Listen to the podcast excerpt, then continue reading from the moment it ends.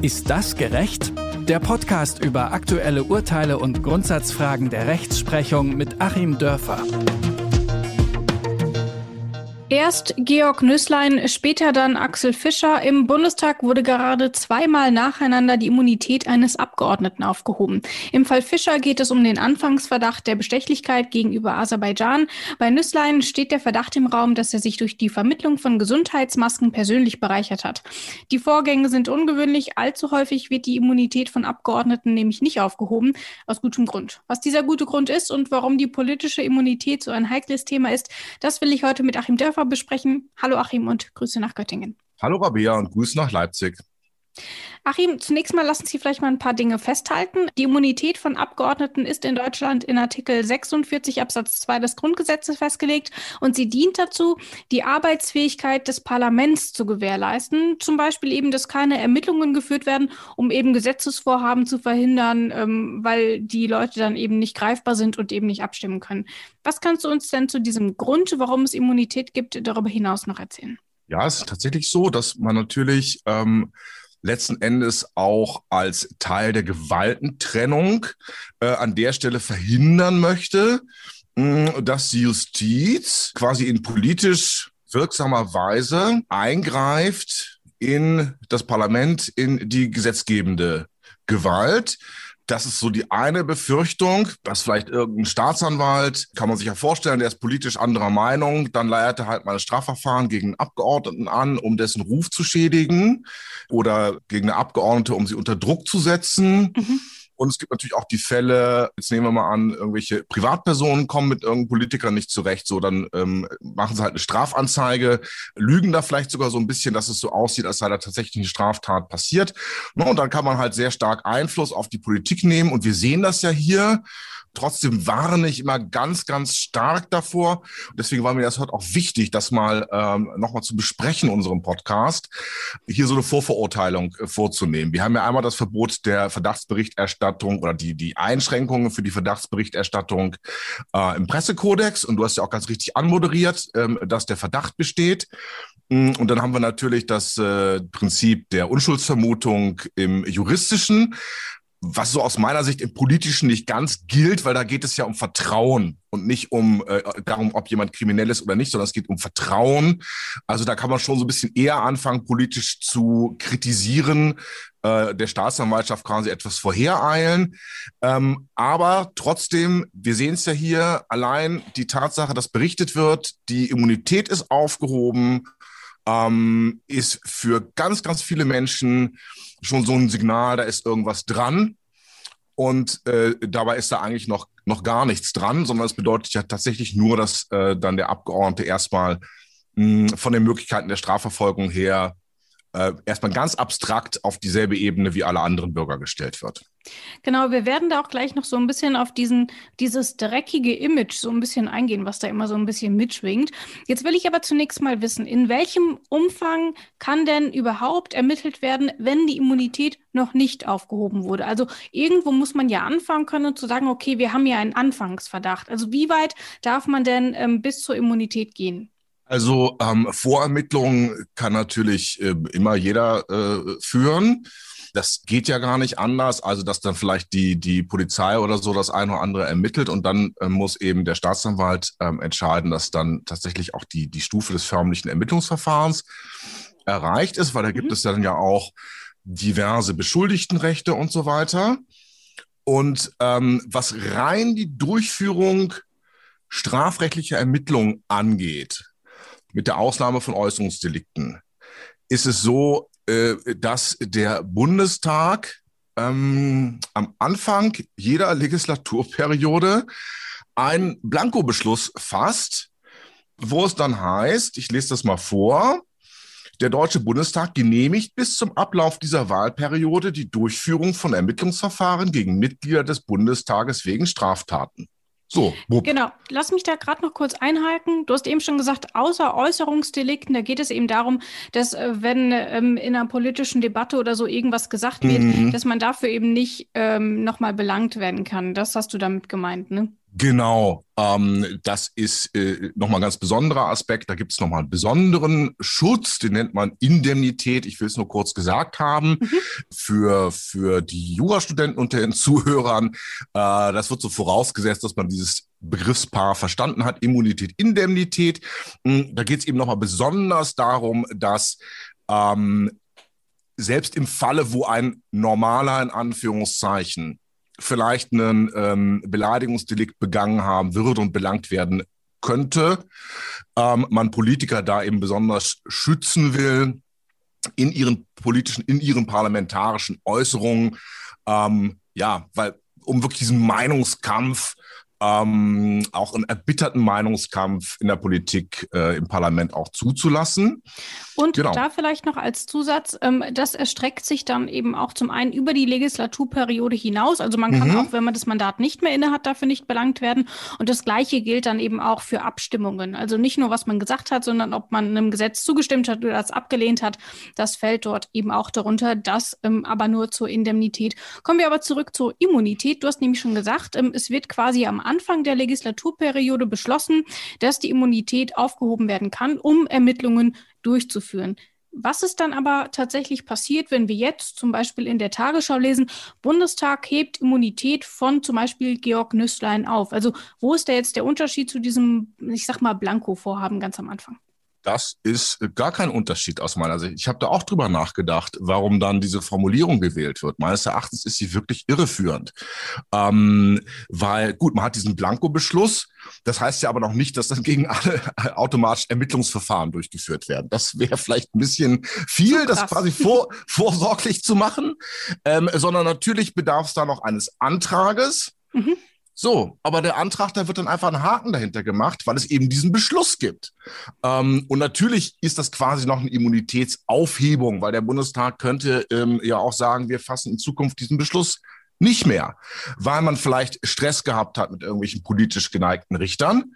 Ähm, das gibt's nämlich auf der Europaebene, da kommen wir vielleicht auch noch dazu, dass wirklich Immunität auch mal nicht aufgehoben wird, mhm. weil tatsächlich Justizorgane, zum Beispiel äh, von Polen aus, da hatten wir es ein paar Mal, wir hatten es aus Italien, ähm, dann da rein regieren wollen.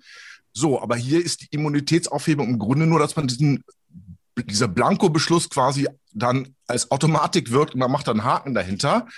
Ähm, also man sollte das tatsächlich anders formulieren. Es gibt andere Fälle der Immunitätsaufhebung, ähm, wo es nicht um Ermittlungen und Strafverfahren geht, zum Beispiel Ordnungswidrigkeiten und Verwaltungsstrafen. Und ähm, ja, da muss der Bundestag dann tatsächlich noch tätig werden. Mm, aber in diesem Fall ist es eine Automatik und ähm, mich würde es auch freuen, wenn das mal zutreffend berichtet würde. Vielleicht auch nochmal, um, um da gleich den Bogen ein bisschen weiter zu spannen und, und so diesen, diesen Kontrast dann auch zu haben zum deutschen System. Ich sagte schon, EU-Parlament, da ist das anders. Da gibt es genau. so einen Blanko-Beschluss nicht. Da gehen wir gleich noch ein bisschen genauer ein. Ich will aber zunächst mhm. noch beim Bundestag bleiben. Vielleicht doch, damit man so ein bisschen das Prozedere dahinter auch versteht. Also wir haben am Anfang ähm, der Legislaturperiode diesen Beschluss. Wir haben aber auch noch den Immunitätsausschuss.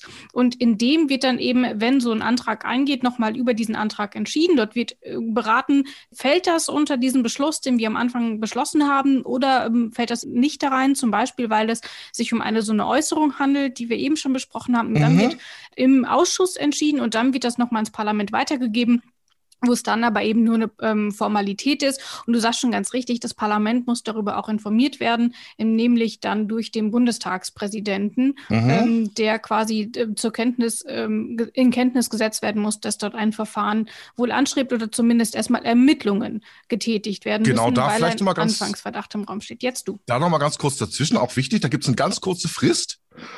48 hm, Stunden. Mhm. Ähm, es ist auch nicht vorgeschrieben, dass der Abgeordnete da zu hören ist.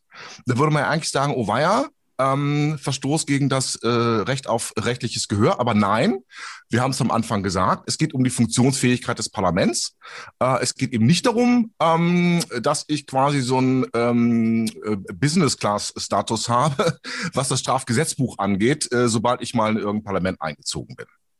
Genau, also es soll eben kein Blankoscheck sein, zu sagen, okay, ich habe jetzt Immunität, jetzt kann ich machen, was ich will, ähm, Genau. ähm, sondern wenn ein begründeter Anfangsverdacht da ist, dann darf dort natürlich ermittelt werden, ähm, aber es muss eben darüber in Kenntnis gesetzt werden, das Parlament, wenn sowas stattfindet, um sich dann eben auch in seiner Arbeitsweise darauf ähm, irgendwie anpassen zu können. Das ist natürlich ganz wichtig. Aber wir haben es ja so durch diesen Beschluss, über den wir jetzt schon ganz lange gesprochen haben, der hat natürlich auch seine Grenzen. Zum Beispiel kann über diesen Beschluss nicht laufen, ähm, wenn es zu einer Anklageerhebung kommt. Oder Mhm. darüber kann nicht laufen, wenn es um eine Erzwingungshaft oder vielleicht auch Untersuchungshaft geht. Auch das ist Genau. unter diesem Beschluss nicht möglich. Also wie läuft es denn dann ab? Wir haben die Ermittlungen und dann wird offiziell Anklage erhoben. Das geht schon nicht. Was muss das Parlament dort machen, ähm, um, damit das möglich wird? Das geht dann tatsächlich wieder über den Präsidenten des äh, Parlaments, der so eine Art äh, oberster Verwalter ist und Mhm. auch so ein bisschen so der Schirmherr und Schutzherr für die ganzen Abgeordneten. Ähm, und äh, dann wird das im Rechtsausschuss äh, verhandelt und dann muss tatsächlich das Parlament darüber entscheiden, weil man natürlich dann zum Beispiel im Falle der Untersuchungshaft schon als Parlament auch wissen möchte, ist das noch einigermaßen angemessen oder ist es nicht? Ich habe, um nur mal so ein Beispiel zu bringen, mh, hatten wir es auf der europäischen Ebene, da ging es auch um einen deutschen Europaabgeordneten, dem wurde vorgeworfen, fahrlässig 5000 Euro Steuern hinterzogen zu haben. Und dann kam eine dann kam der Antrag auf Aufhebung der Immunität. Und da hat dann also das Parlament äh, gesagt, das Europaparlament, nö, ähm, weil ähm, 5000 Euro fahrlässig hinterzogen, das ist ein Ding, was eigentlich in Deutschland über so Ordnungswidrigkeit, Verwaltungsverfahren abgefrühstückt wird. Normalerweise, ähm, wenn es eben nicht vorsätzlich ist, sieht man das als Bagatelldelikt an und das kann man sich ja vorstellen, so ein Verschreiber im, im, im Dings oder so, das kann ja schon mal passieren. Und ähm, wenn ihr hier kommt und wollt so ein Fass aufmachen, dann ist es offensichtlich politisch motiviert. Mm, Und dann machen wir das nicht mit. Und das könnte man sich ja zum Beispiel bei der Untersuchungshaft äh, auch vorstellen. Also es heißt immer unter Strafverteidigern, äh, Untersuchungshaft schafft Rechtskraft. Wenn jemand erstmal in Untersuchungshaft sitzt, dann ist das eine wirklich absolut extreme Vorverurteilung. Man hatte ja bei Politikern dann auch diese Bilder, ne, wo sie mit so zerzaustem Haar und geöffnetem Hemdkragen und vielleicht noch Händen hinterm Rücken oder so. Es gibt ja auch durchaus Strafverfolger, die der Presse dann Bescheid sagen Mhm. und diese Bilder produzieren, auch wenn es gar nicht nötig ist, weil sich die Person nicht wehrt, die dann trotzdem in Handschellen abführen. Und das will man natürlich ähm, vermeiden. Und das wäre dann ja tatsächlich ein Angriff auch aufs Parlament insgesamt, wenn man das Gefühl hätte, irgendein übereifriger Staatsanwalt will hier jemanden meinetwegen wegen seiner politischen Richtung ähm, oder weil er sich für irgendwelche Strafrechtsreformen einsetzt, die dem Staatsanwalt nicht passen, äh, rauskegeln. Da bist du jetzt nochmal aufs Europäische Parlament eingegangen und jetzt wollen wir uns das auch nochmal ein bisschen genauer anschauen. Was aus deiner Antwort schon rausgekommen ist, ist, dort gibt es dieses, ähm, diesen Beschluss ganz zu Beginn der Legislaturperiode erstmal nicht, sondern dort wird dann immer in Einzelfällen entschieden, ähm, wird die Immunität aufgehoben oder nicht. Wir haben es gerade eine halbe Stunde, bevor wir uns hier zur Aufzeichnung getroffen haben, ist bekannt geworden, dass für die katalanischen Abgeordneten die Immunität aufgehoben wurde. Das wurde gestern Abend, am Montagabend Mhm. beschlossen. Wieso geht man denn hier hin zur Einzelfallentscheidung? Also es hat, muss ja offensichtlich einen Grund geben, ähm, warum man sagt, okay, ähm, wir wollen kein so ein, so ein Vorhaben für alle erstmal haben, sondern wir müssen wirklich gezielter schauen. Also warum macht man das im Europaparlament so ganz anders als in Deutschland? Also ich würde mal sagen, das hängt mit der sehr weisen Überlegung zusammen, dass wir halt ganz unterschiedliche Rechtsordnungen haben, ganz Mhm. unterschiedliche Verfassungen. Wir haben ähm, natürlich irgendwelche europäischen Konventionen und so weiter, aber immer die nationalen Verfassungen und die sind eben nicht harmonisiert. Und ähm, natürlich will das Europaparlament als solches dann quasi auch sein Wertesystem verfolgen. Mm, Und praktisch äh, gesehen muss man natürlich das Risiko auch sehen. Das haben wir ja jetzt gerade auch. Wir haben die Diskussion bei Ungarn, wir haben die Diskussion teilweise bei Polen, dass also einzelne Länder aus diesem Wertekanon ausscheren. Mhm. Da muss es natürlich das Recht sein des Europäischen Parlaments, da jeweils zu gucken. Und wir haben es auch ähm, eben in dem spannenden Fall, den du gesagt hast, das ist ja eine lange Diskussion gewesen. Da hat es ja zunächst Ablehnungen gegeben der Aufhebung von Immunität, ähm, was die katalanischen Abgeordneten anging. Das ist ja ein ganz ähm, spektakulärer Fall im Grunde, ähm, mhm. hier mal zu gucken. Auch aus Sicht des Europäischen Parlaments geben wir hier, äh, es geht ja um die Separatismusbestrebungen der Katalanen, geben wir hier quasi dem, dem ähm, Gebietserhaltungswunsch von Spanien nach oder geben wir dem Recht auf Selbstbestimmung der Völker nach und ähm, sehen wir es als angemessen an, dass das Ganze mit dem Strafrecht verfolgt wird, statt es nur politisch zu verhandeln. Also da steht eine Menge dahinter. Mm, und ich meine einfach, dass man halt diese komplexen Dinge und dieses breite Wertspektrum vorhergesehen hat. Und deswegen hat man nicht nur keinen Blanko-Beschluss gefasst, mhm. Sondern es tatsächlich dann auch so, ähm, dass eben nicht so nach 48 Stunden das irgendwie automatisch äh, passiert, sondern es wird hier auch rechtliches Gehör gewährt. Ähm, die einzelnen Abgeordneten können also durchaus durchsetzen, dass sie da auch gehört werden, dass sie mhm. sich auch äußern können. Ich meine, die Fristen sind auch länger. Ich meine, das ist mindestens eine Woche oder so ähm, wo es dann eben vom Präsidenten des Parlaments dem ähm, Rechtsausschuss zugeleitet wird. Und ähm, ja, da kann man dann richtig so eine Art hm, vorweggenommenes Strafverfahren so ein bisschen auch führen, weil natürlich ein Abgeordneter ähm, auch ein Interesse hat an der Stelle, dass dann möglichst schon, schon zu verhindern ist. Also wesentlich breiter rechtsstaatlich ähm, ausgestaltet, um halt eine größere Menge an denkbaren Fällen aufzufangen dann kommt es eben auch dazu, dass es äh, manchmal so einen Antrag auf Aufhebung der Immunität gibt und dem wird dann eben einfach nicht stattgegeben. Das hatten mhm. wir vor, ich glaube, einem knappen Jahrzehnt mal bei Elmar Bruck. Das hatten wir jetzt aber auch noch mal ähm, in der neueren Zeit. Siehst du denn darin ähm, irgendwie Stärken oder siehst du vielleicht ganz im Gegenteil dann auch Schwächen ähm, daran, wie wir es in Deutschland machen? Also man muss vielleicht sagen, solange es in Deutschland läuft, wie es läuft, ist es okay. Wir haben ja hier immer die Perspektive, aus den Nationalstaaten heraus. Äh, da wird man natürlich dann stinksauer sein, wenn das äh, Parlament die Immunitäten nicht aufhebt. Das ist ja auch ein Wahnsinnsnasenstüber für die jeweiligen Strafverfolgungsbehörden, weil ihnen ja quasi mitgeteilt wird, dass sie sich hier äh, weit außerhalb dessen, was so mhm. der europäische Wertekanon ist, bewegt haben. Andererseits von der europäischen Ebene her ähm, finde ich es sehr selbstbewusst, sehr gut, weil man da quasi Werte durchsetzen kann. Ich würde in Deutschland spätestens dann die Notwendigkeit sehen, vielleicht bekommen wir solche Fälle ja noch, wenn, sagen wir mal, ein politisch überaus engagierter äh, Strafverfolger das Ganze mal nutzt, um einen Abgeordneten vorzuführen. Das kann ja in beide politischen Richtungen ähm, passieren.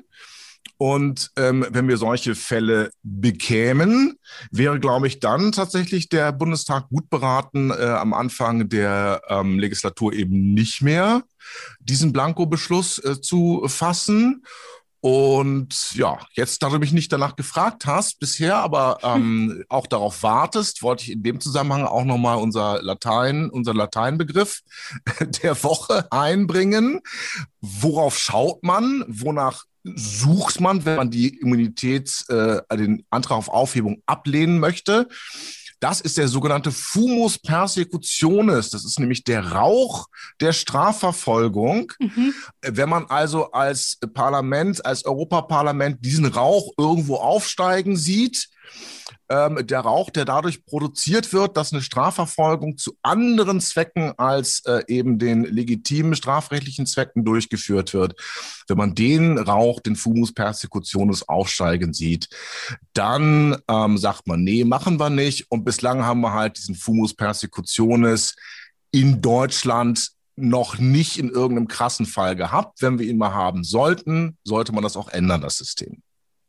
Was sagst du denn dann aber insgesamt? Ist das gerecht? Also Immunität hat natürlich durchaus einen guten Grund, aber es ist natürlich auch sinnvoll, dass sie aufgehoben werden kann. Von daher würde ich jetzt erstmal darauf tippen, dass deine Antwort ist, ja, ist gerecht. Oder überraschst du mich da jetzt?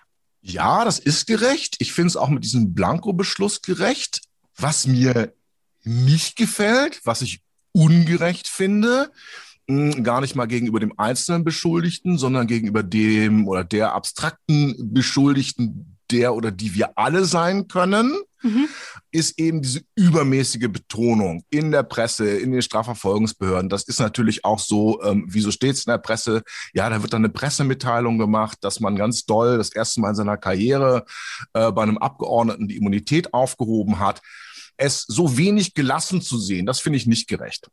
Genau, ich glaube, was ähm, in dieser Debatte immer so ein bisschen untergeht, dass ja erstmal nur ein Anfangsverdacht besteht, mhm. da ist noch nichts belegt oder irgendwas, sondern man hatte noch gar nicht die Möglichkeit, dort wirklich weitergehend zu ermitteln. Ähm, und jetzt hatten wir ja zum Beispiel auch in dem konkreten Fall die Hausdurchsuchungen und so. Das ist ja alles im Vorfeld noch nicht passiert. Ähm, und äh, bei Politikern, bei Politikern und bei Politikerinnen kriegt man das dann halt immer sofort mit. Wobei, wenn bei dir jetzt sowas stattfinden würde, gäbe es dazu natürlich einfach kein großes Verfahren drumherum, weil da dürfen sie es ja auch einfach ohne Immunität Immunitätsaufhebung machen. Genau, warum dann machen wir unseren also, Podcast aus äh, U-Haft mal die eine Woche, ist auch kein Problem. genau, aber warum glaubst du denn, ist es so, dass dort direkt mit diesem Aufheben der Immunität, warum sind wir dort so schnell dabei, Dreck zu werfen und nicht einfach mal kurz abzuwarten? Weil das Ergebnis könnte ja auch absolut sein, ja, war nichts dran, wir haben nichts gefunden, Thema erledigt. Aber politisch ja, ist dann da nicht mehr viel zu holen. Ne? Also da war es das dann mit der Karriere fast schon, ne? Ja, das Ergebnis ist ja auch in ganz vielen Fällen so. Ähm, man muss sich das mal anschauen in den Statistiken, ähm, dass natürlich äh, ja, Ermittlungsverfahren zu Verurteilungen, ähm, weiß ich nicht, 50 Prozent vielleicht oder so. Mhm. Ähm, und es ist auch da ein Pressekodex geregelt und es gebietet eigentlich der Anstand, dass man dann genauso groß aufgezäumt natürlich berichtet, dass das Verfahren eingestellt oder freigesprochen wurde. Das lesen wir nur fast nie. Ich finde es bei Politikern noch ein bisschen äh, verständlicher als jetzt bei anderen Promis, hm, weil eben das äh, die politische Münze ist ja nicht äh, nicht vorbestraft zu sein.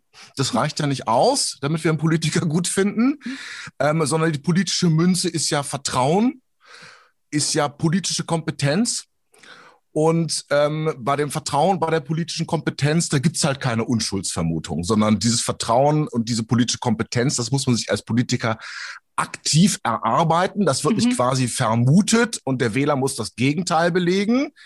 Äh, wir vermuten nicht, dass jeder, der in den Bundestag kommt, top kompetent ist und müssen ihm das Gegenteil beweisen. Nein, der oder die Person muss das selber zeigen. Ähm, und natürlich, so ein Vertrauen ist halt schneller erschüttert als ein Strafverfahren durchgeführt wird. Und allein die Tatsache, naja gut, äh, auch an der Stelle, dass sich ne, jemand so verhält, dass ein Strafverfahren eingeleitet wird und sich vielleicht innerhalb des Strafverfahrens auch intransparent und ungeschickt verhält, hm, auch das ist vielleicht strafrechtlich gar nicht maßgeblich, aber ist eben maßgeblich in der politischen Währung von Vertrauen und Kompetenz.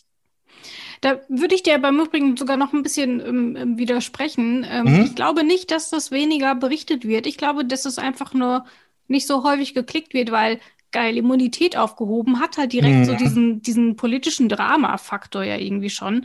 Ähm, und war gar nichts dabei, halt irgendwie nicht. Ist halt einfach nicht sonderlich spannend, wenn nichts passiert. Von daher glaube ich, es wird zwar berichtet, ähm, aber wir lesen es einfach nicht ganz so aufmerksam. Ähm, was aber natürlich im Ergebnis letzten Endes ähm, gleich ist, ähm, eben, dass ja. man eben mit der ähm, Vorverurteilung bei der, beim Aufheben der Immunität eben sehr, sehr schnell dabei ist. Selbst bei Leuten, die eigentlich sonst immer auf die Unschuldsvermutung pochen. Von daher ähm, schadet es sicherlich nicht, auch dort immer ein bisschen vorsichtig an die Sache ranzugehen und einfach mal abzuwarten, was ähm, in diesen Prozessen dann weiter passiert. Genau das werden wir jetzt auch ähm, bei den beiden Abgeordneten tun, ähm, die ja jetzt im Bundestag erstmal ähm, unter Ermittlung stehen. Dort dürfen wir also gespannt sein, was da noch passiert. Vielleicht nehmen wir es dann wieder auf. Das war es erstmal ja, für ich heute. Auch, Moment. Ach, du willst noch ah. was sagen?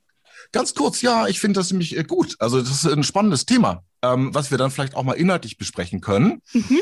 Diese Vermittlungsprovision, ja, das ist ja wirklich so auf der Grenze. Ist es Korruption, ist es nicht? Können wir mal besprechen vielleicht. Genau, dort im Zuge dessen können wir sicherlich auch insgesamt über Nebeneinkünfte von Politikern und Politikerinnen sprechen. Auch dort gibt es ja viele, viele Regeln und ähm, vieles ist aber auch noch ungeklärt. Jetzt, das war's aber für heute. Vielen Dank erstmal an dich, Achim. Vielen Dank auch dir, Rabea. Vielen Dank.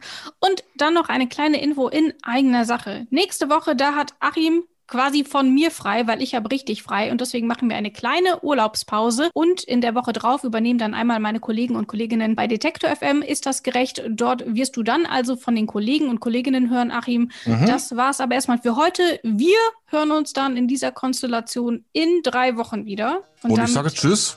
Tschüss. Ist das gerecht?